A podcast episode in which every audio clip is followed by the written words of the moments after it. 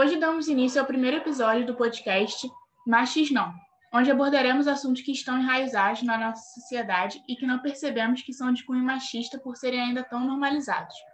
Somos estudantes da SPM Rio e cada um vai se apresentar relatando situações de machismo que já vivenciaram. Bom, meu nome é Carol, tenho 18 anos e o machismo é presente na minha vida há muito tempo. Desde quando criança era influenciada a brincar de louça, com a mensagem de que por trás disso, no futuro, eu fosse virar dona de casa ou iria cuidar das tarefas domésticas sozinha. Além de também ser muito influenciada a ser vaidosa e usar muita maquiagem. Meu nome é Pedro. É, o machismo teve presente na minha vida na parte da minha infância, onde na época minha avó estava procurando emprego e meu avô fez ela sair do emprego que ela tinha acabado de conseguir, é, falando que ele mesmo conseguia pagar as contas de casa, é, falando para ela virar dona de casa, que ela não precisava trabalhar, que era só fazer a comida, que ele botava dinheiro e comida em casa. É, na, foi, um, foi um baque muito grande na minha família e minha mãe foi totalmente contra na época e ela cresceu com isso na cabeça e hoje em dia ela é uma mulher independente, onde ela consegue o dinheiro dela, mesmo estando com o marido dela, que é meu padrasto, e é uma prática que já está totalmente ultrapassada. Bom, meu nome é Natália, eu tenho 18 anos e o machismo está presente no meu cotidiano constantemente. É, como a Carol falou, desde, desde pequena. E uma das situações atualmente que mais me incomodam é a situação dos transportes públicos, de que quando eu vou, vou pegar um transporte público, eu sempre tenho que pensar na roupa que eu vou usar, se eu estou encostada em algum lugar, para ninguém passar atrás, ninguém me assediar.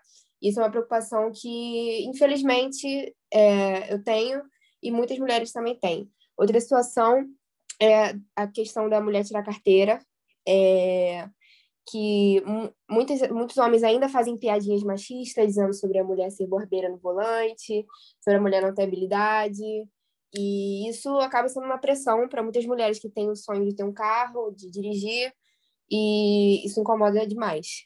Muitas das vezes os homens fazem piadas achando que não afetam, né?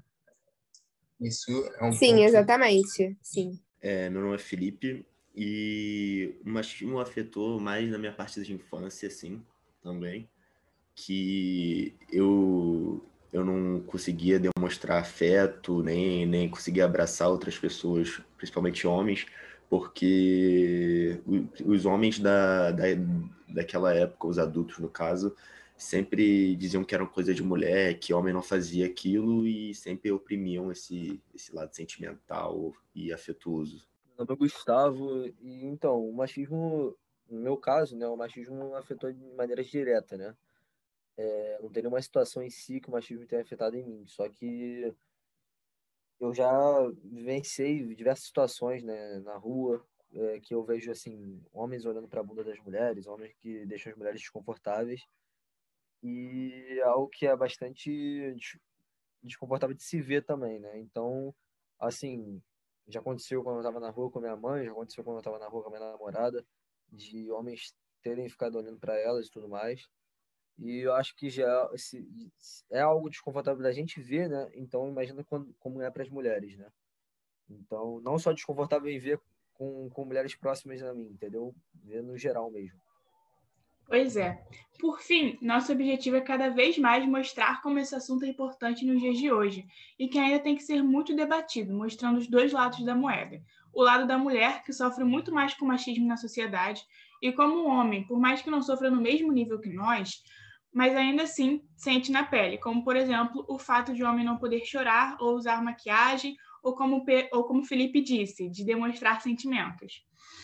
E para trazermos um, um pouquinho de gostinho de quero mais, no próximo episódio abordaremos o assunto assédio, mostrando como ele é ainda muito frequente e como certos homens acham que são elogios ou que a mulher estava apenas pedindo para ser assediada por estar com um tipo de roupa.